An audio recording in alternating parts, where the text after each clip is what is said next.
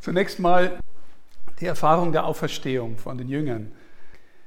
Die ist für uns Christen und Christinnen sowas von entscheidend, dass ich wirklich sagen würde, wenn Christus nicht auferstanden ist, dann können wir, dann kann ich sofort hier weggehen und sagen, ich werde wieder Journalist, war ich früher mal, können wir alle Kirchen zusperren, kann jeder, der irgendwie in der Kirche unterwegs ist und den Glauben verkündet, nach Hause gehen und was Vernünftiges machen. Wenn Christus nicht auferstanden ist, ist, das, äh, ist unser Glaube fake. Alles, was wir glauben über Christus, basiert auf der Tatsache, dass er auferstanden ist. Sonst gehen wir nach Hause. Ja? Ähm, ich sage das deswegen auch am Anfang, weil unsere Taufe und die, das, was hier formuliert ist über die Taufe in dem Gespräch mit Nikodemus, so tief mit der Auferstehung zusammenhängt, äh, dass natürlich dann auch die Taufe ein Witz wäre. dann hätte halt einer ein bisschen Wasser drüber gegossen. Das passiert jeden Sommer im Planschbecken.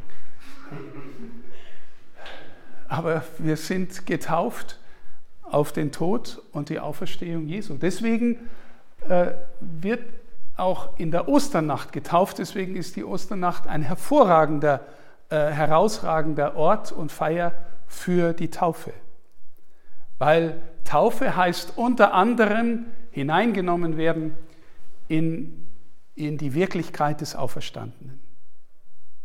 Taufe bedeutet hineingenommen werden in die Wirklichkeit des Auferstandenen, aus der er kommt, aus der er vom Vater gekommen ist, aus der er zum Vater zurückgekommen, in die er zum, vom, zum Vater zurückgekehrt ist und die er geheimnisvoll unter uns, in uns eröffnet, diese Wirklichkeit. Interessante äh, kleine Nebenbemerkung. Äh, neulich war eine gute Bekannte von mir mit einer befreundeten Familie das Wochenende unterwegs. Sie ist recht gläubig, die hm, hm, hm, wissen noch nicht genau, ob sie gläubig sind. Und dann habe ich gesagt, wie war denn das Wochenende? Ja, sagt sie irgendwie ganz nett, aber es geht nie um was wirklich Wichtiges. Versteht ihr? Also die, diese Frage, wenn du mal Christus in dein Leben hineingenommen hast, dann wird in seinem Licht alles andere weniger wichtig, nicht beliebig, überhaupt nicht. Es kriegt seinen rechten Platz in der Welt, aber es kriegt von ihm her ein Licht, das, äh, das die Dinge in dieser Welt alle anders aussehen lässt.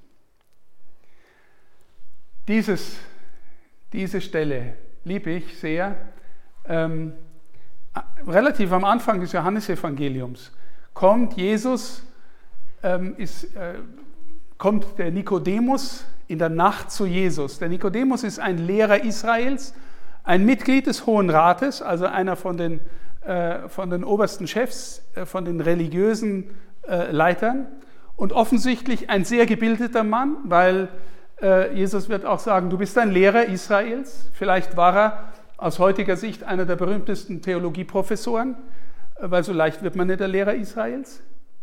Der kommt in der Nacht zu ihm, wahrscheinlich, weil er sich ein bisschen schämt. Jetzt geht er zu diesem Wanderprediger, der da, dem da alle nachrennen. Gell? Wir wissen es doch. Kommt in der Nacht und sagt dann auch, wir wissen irgendwie, dass du, ähm, also niemand kann solche Zeichen tun wie du, wenn er nicht von Gott ist. Und Jesus haut ihm dann ohne mit der Wimper zu zucken, sehr schnell das Ding hin. Amen, Amen, ich sage dir, wenn jemand nicht von neuem geboren wird, kann er das Reich Gottes nicht sehen. Ähm, also er macht jetzt gar nicht so auf, jetzt reden wir mal und ich hole dich ab, wo du stehst und so. Und er sagt ihm gleich knallhart, was Sache ist und sagt ihm eigentlich jetzt, du bist zunächst mal draußen. Du musst von neuem geboren werden, um reinzufinden.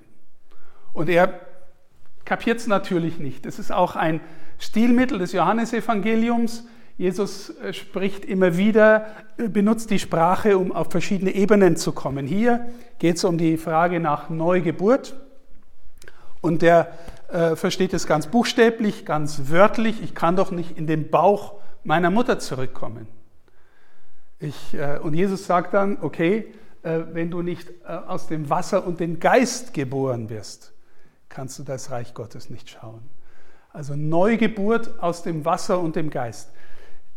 ich weiß nicht, ich mache jetzt einen großen Sprung, das kommt jetzt nicht auf meinen Folien vor, aber das ist eine Geschichte, die ich sehr, sehr gern erzähle, weil sie, weil sie, das ist am Anfang des Johannesevangeliums, im vierten Kapitel.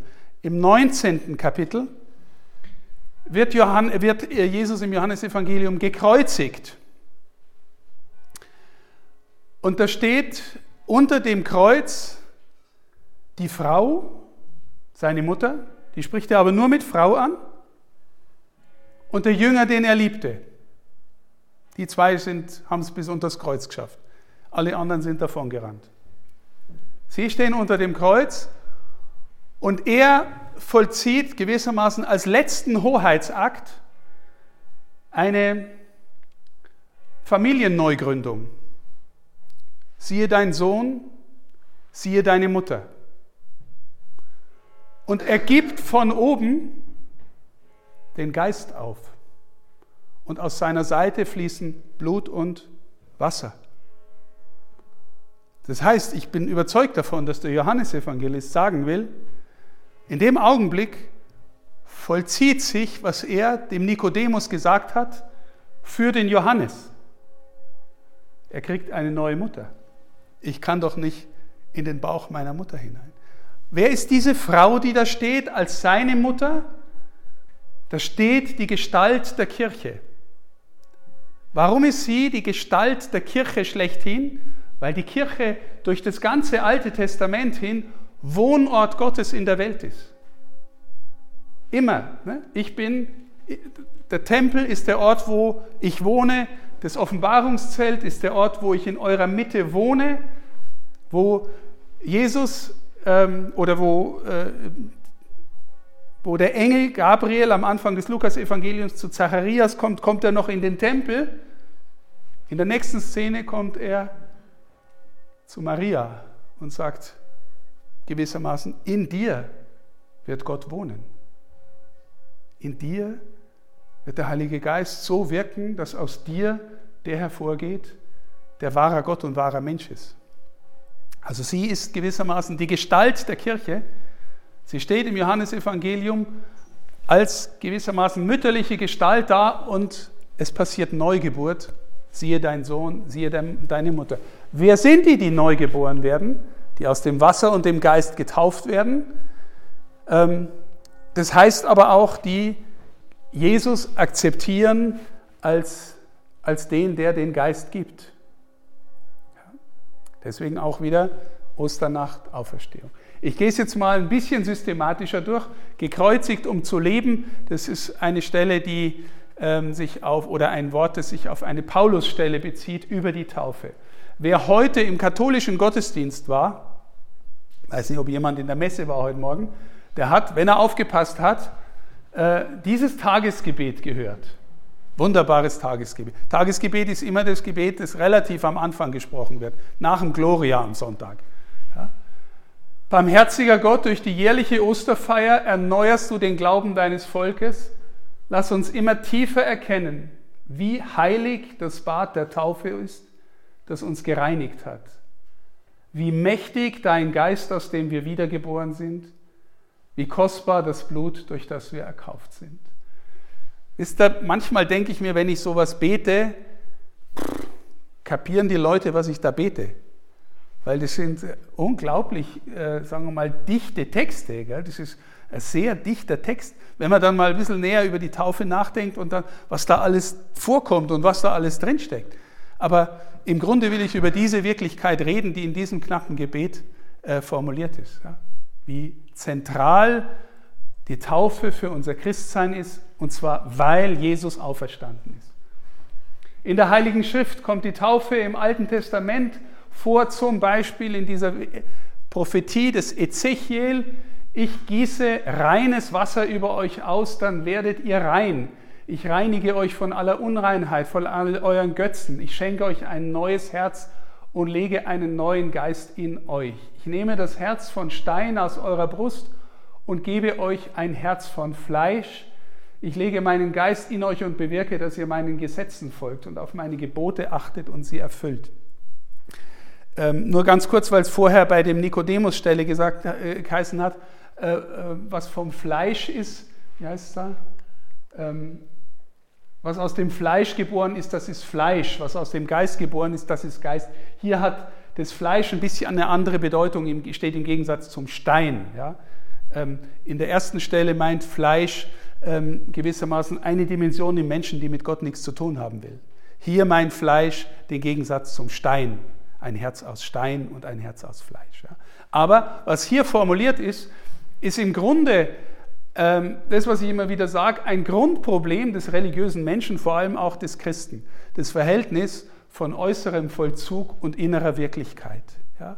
Wir alle, und ich schließe mich ein, Bischöfe sind überhaupt nie ausgenommen, wir alle äh, vollziehen Rituale und sind immer mehr oder weniger dabei mit unserem Herzen.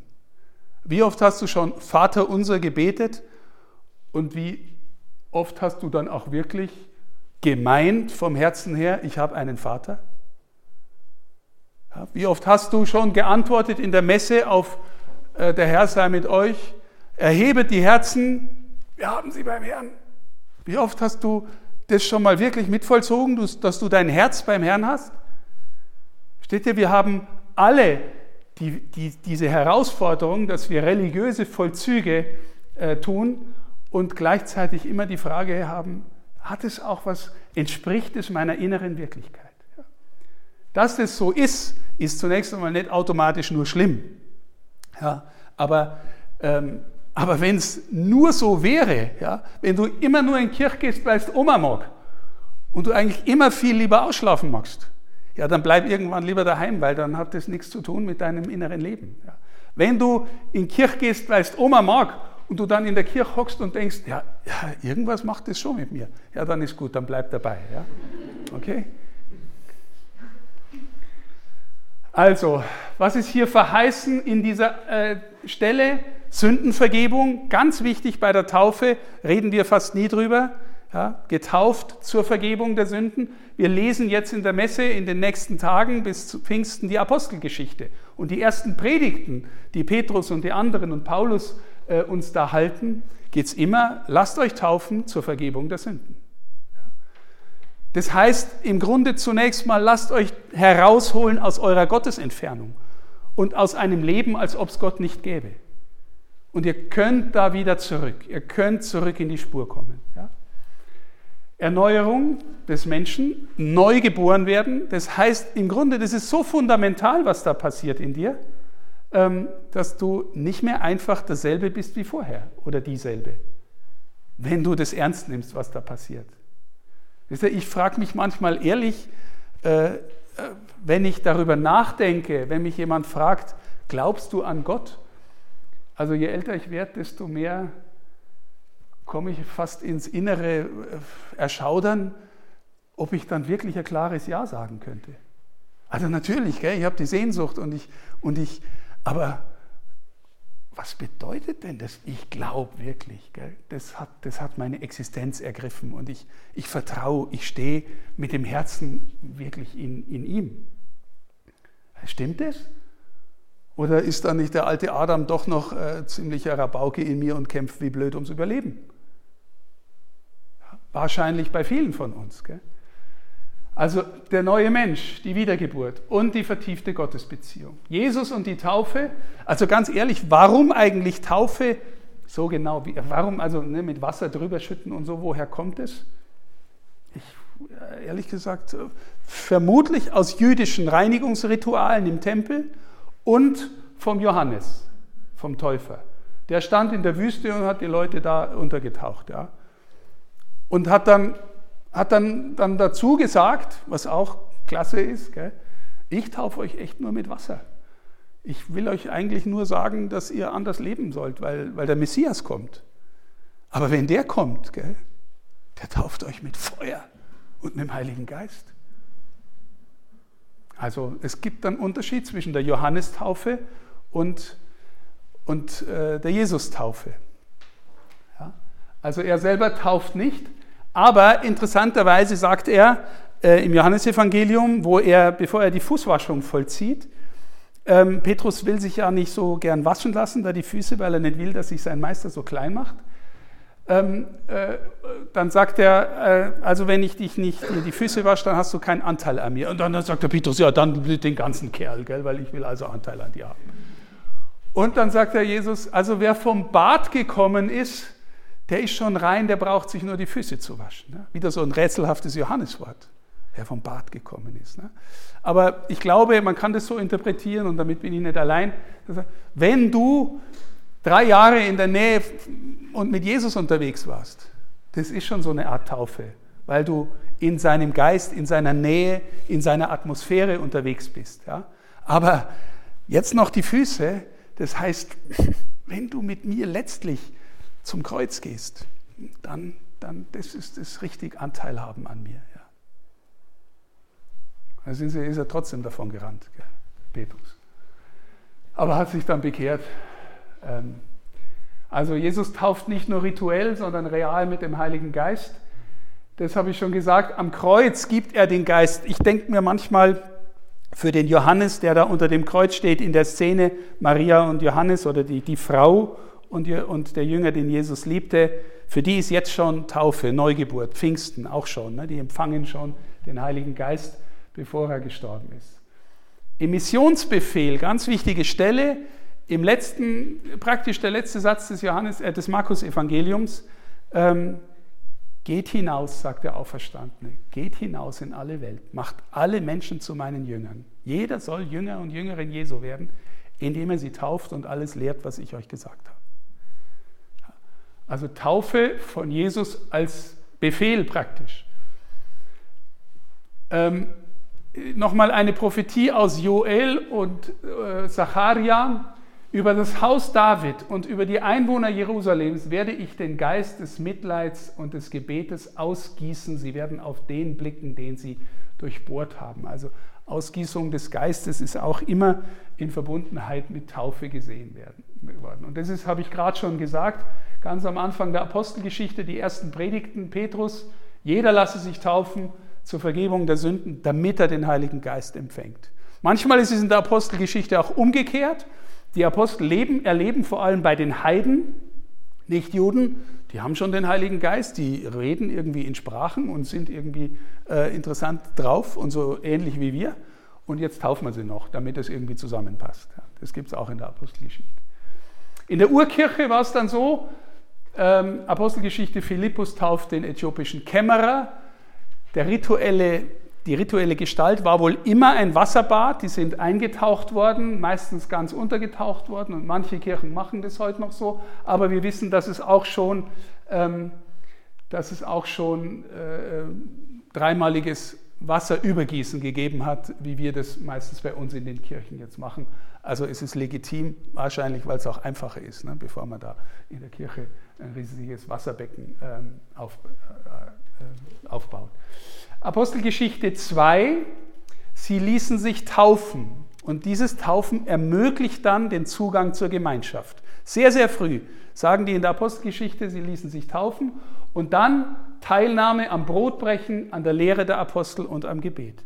Brotbrechen war die Eucharistie, Lehre der Apostel war Katechese und äh, äh, äh, am Gebet, naja, am Gebet und an der Gemeinschaft. Ne? Also sie gehören mit der Taufe dazu.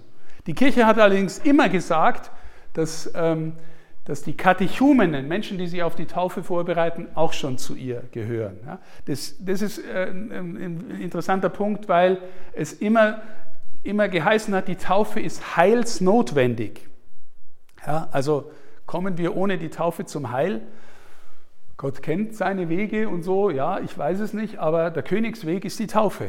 Wenn du dich taufen lässt, bist du dabei. Deswegen hat die Kirche immer gesagt, heilsnotwendig. Ja, und was ist dann mit denen, die vorher sterben? Sind die da nicht dabei? Deswegen, also ich bin noch in den 60er Jahren geboren, gell? zack, aus dem Mutterleib raus und gleich in die Kapelle und getauft. Ja? Heute ist man entspannter ein bisschen, ähm, aber man lässt Kinder zügig taufen. Ja? Ähm, aber die Kirche hat eben, das wollte ich sagen, immer entschieden, Menschen, die die Taufe erstreben, die sich vorbereiten, gehören schon dazu. Also kommen nicht automatisch in die Hölle. Das mit der Hölle ist eh nochmal eine andere Frage. Aber Taufe heilsnotwendig, sagen wir immer. Ne? Im Laufe der Zeit wurden die Elemente dann ausgestaltet, der Ritus ausgestaltet, also man musste sich vorbereiten, nicht wie beim Philippus, der hat mit dem Kämmerer kurz geredet, während er da gefahren ist und über den Jesaja und dann hat er gesagt, ich glaube und dann waren sie da an, der, an dem Weiher und dann hat er sich da taufen lassen. Ja.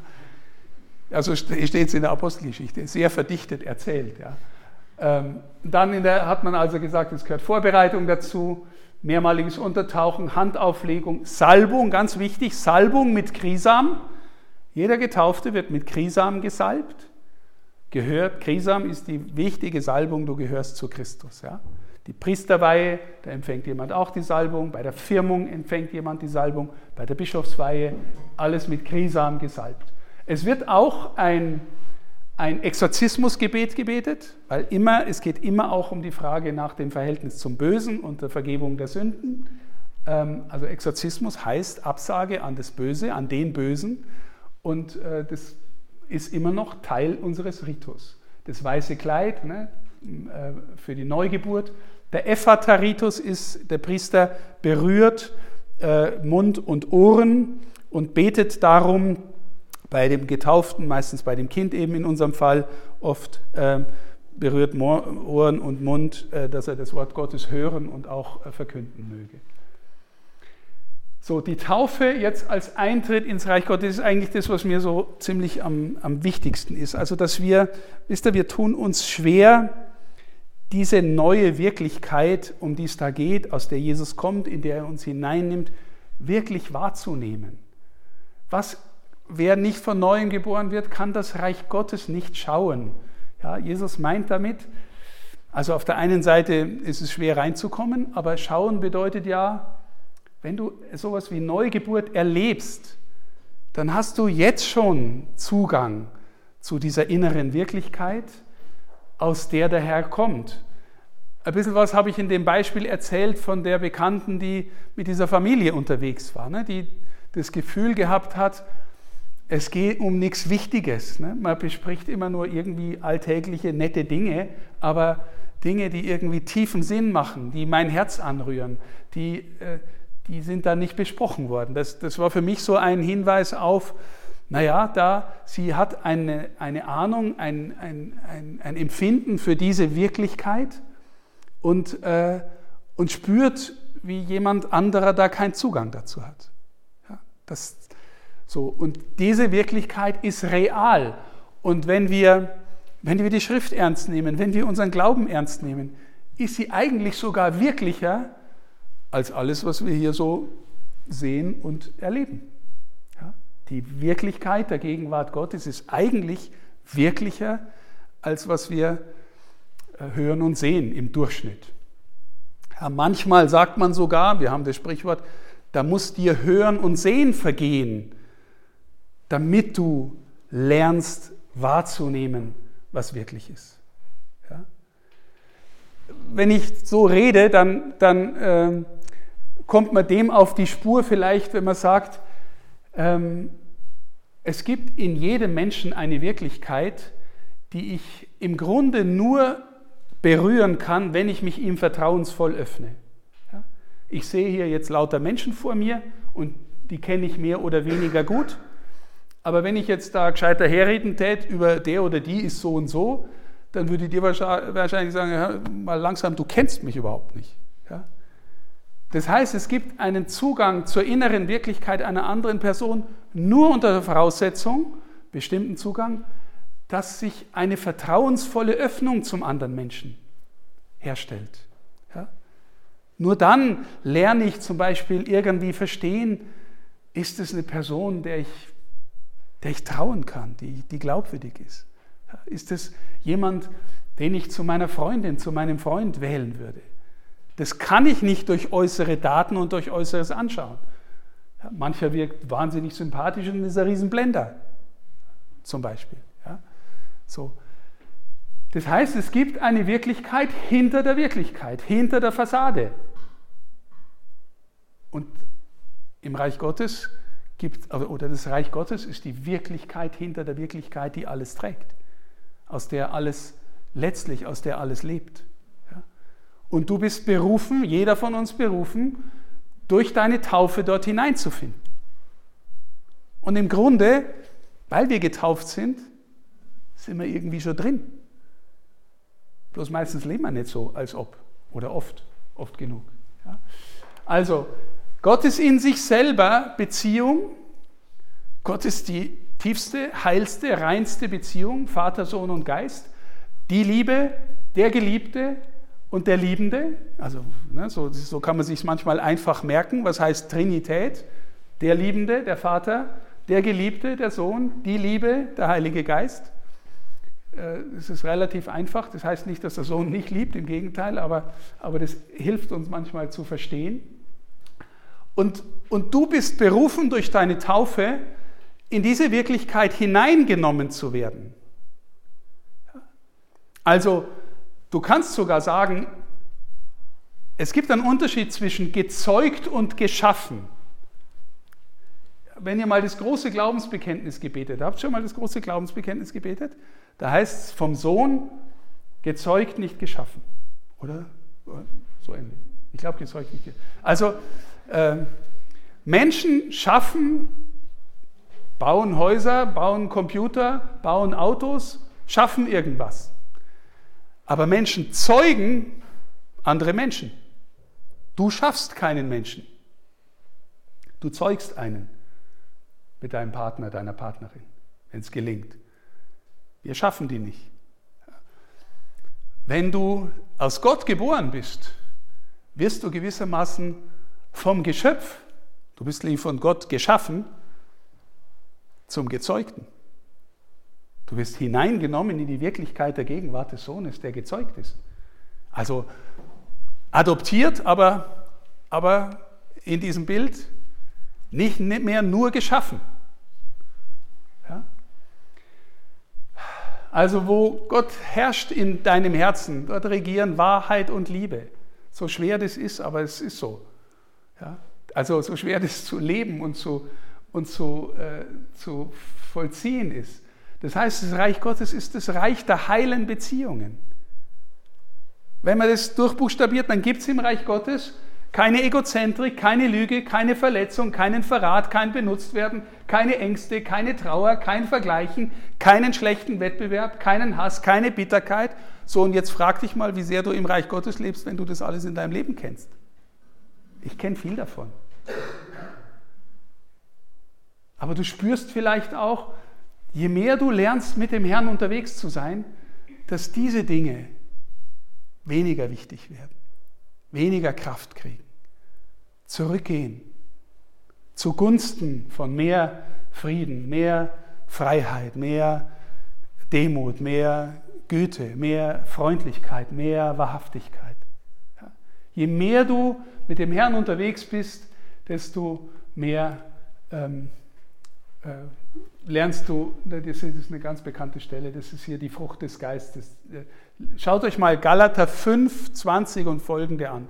Da kommt, wenn du wissen willst, ob der Geist in dir wächst, ähm, ob du mit dem Reich Gottes irgendwie äh, unterwegs bist, wachsen diese Dinge in dir oder bleibst du jähzornig oder, oder nur verwundet oder bitter oder rachsüchtig oder was auch immer?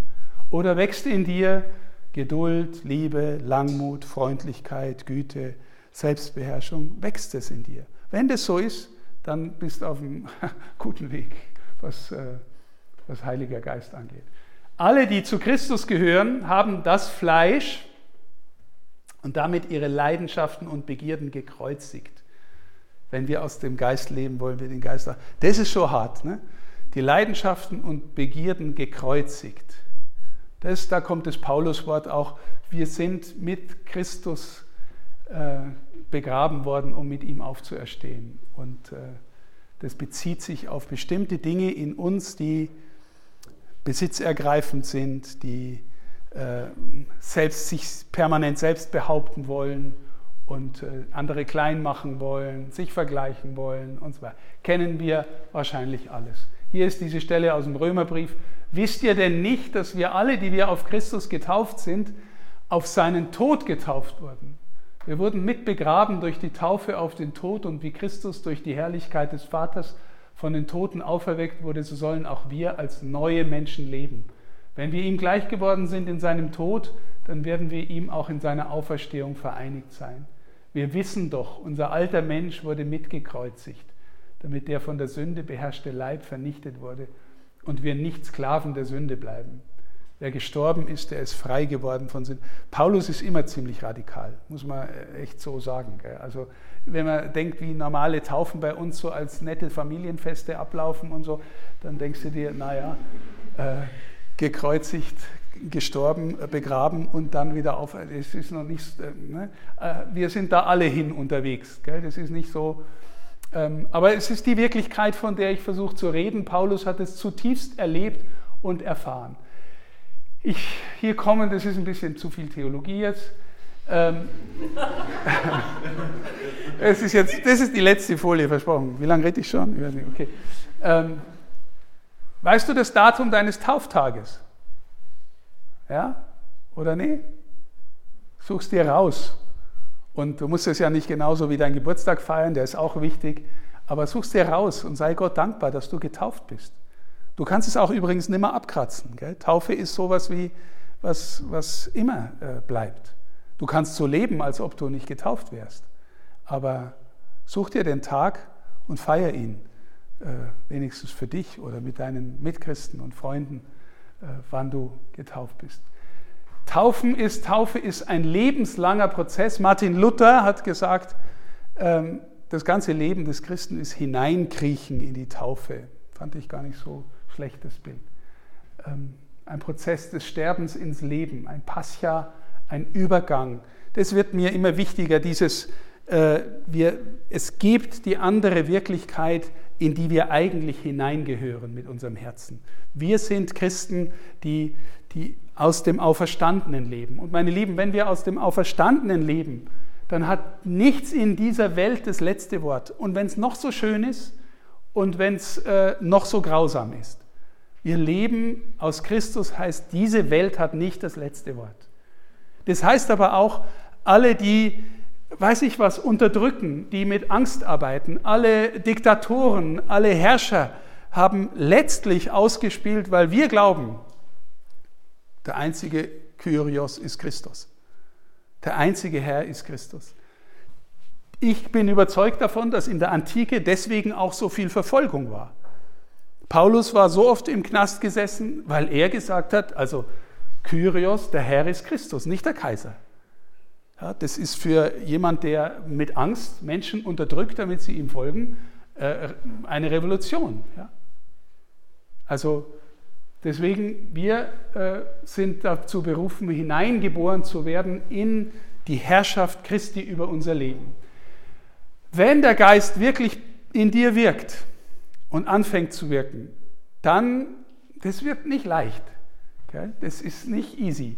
Also Jesus sagt auch, mein Joch ist leicht natürlich, gell? aber er sagt auch, äh, nimm dein Kreuz auf dich und folge mir nach. Und sein Kreuz auf sich nehmen heißt zu seiner Hinrichtung gehen in der Antike. Ja?